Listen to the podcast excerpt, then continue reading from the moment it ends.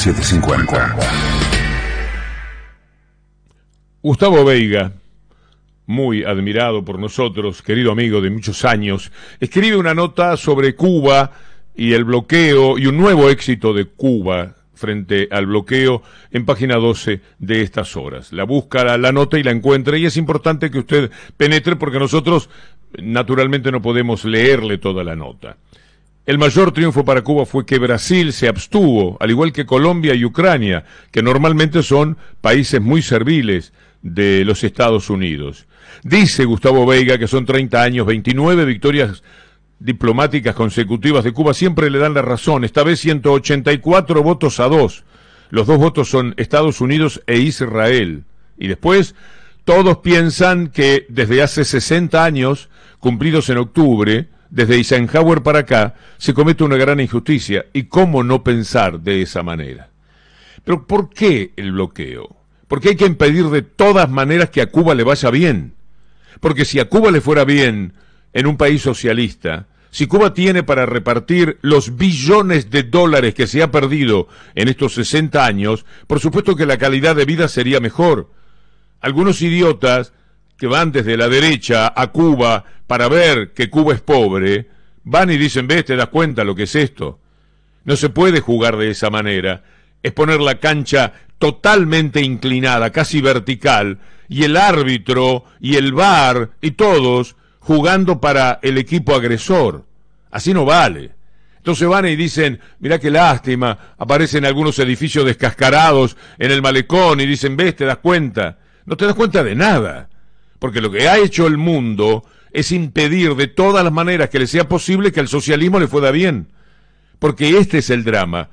Si el socialismo es un camino para igualar, para la equidad, para cumplir los sueños de todos al mismo tiempo y no solamente los de una élite, ellos estarían fracasando ideológicamente. Para no hacerlo cometen la salvajada desde hace 60 años y por más que como señala Gustavo Veiga en su magnífica nota, lleva años y años que en la ONU dice tiene razón Cuba, igual está bloqueado. Y lo increíble es la obediencia de todos los países que permiten que Estados Unidos bloquee y no diga, mira, yo rompo el bloqueo. ¿Qué es lo que quiere Cuba? ¿Qué es lo que me quiere comprar? Allá voy. ¿Qué es lo que tiene para vender Cuba? Bueno, allá le compro. Que de esto se trataría. Con todo lo que implica ahora Cuba, que es rector en el mundo de la de educación y de la salud, tiene las vacunas como ningún otro país y tan rápido como cualesquiera de los países desarrollados, pero los insumos, qué sé yo, la botellita, por decirle algo así, eh, de las vacunas le dan mucho trabajo, no se, no permiten que entren. Billones de dólares. ¿Usted entiende lo que es billones de dólares?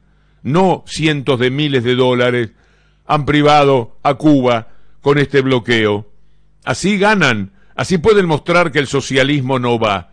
Y por eso lo han hecho y por eso condenaron a Cuba a este ataque continuo de un mundo agresivo, cruel, y que no tiene ninguna razón, porque si estuvieran convencidos de que tienen razón, no harían este bloqueo. Vos sos socialista, bueno, metele para adelante con el socialismo. A ver cómo te va. Pero déjame jugar limpio. No me condiciones de la manera que el mundo se lo ha hecho a Cuba. Quería contarles que otra vez la ONU falló a favor de Cuba. Por supuesto, hay que ver cómo serán las votaciones con Venezuela, país al que le están haciendo lo mismo, que marca por años la misma situación. Y ahí hay una incongruencia. Los que votan por Cuba, votan también por Venezuela, tendrían que hacerlo, porque se trata del mismo caso. No le puede ir bien a Maduro. En lo de Venezuela todavía es peor, porque Venezuela tiene el petróleo que a eh, Estados Unidos lo excita como un perro olfateador. siente que hay ahí un petróleo como de Irak, donde fue a matar un millón de personas y no le importó nada, porque estaba el tema del petróleo y los negocios derivados del petróleo, y entonces ahí tiene otro incentivo. Entonces, también el bloqueo. Y la gente dice, está pobre Venezuela, pero ¿cómo no va a estar pobre? Si le cerraron todas las canillas es el mismo caso, aunque por supuesto el emblemático es el de Cuba. 60 años se cumplieron el 19 de octubre pasado, 60 años de bloqueo, un país bloqueado, una isla bloqueada. Y esto es lo que llaman eh, un mundo justo o un mundo que sueña con la libertad. Una fantochada que quedó expuesta nuevamente ayer en la ONU.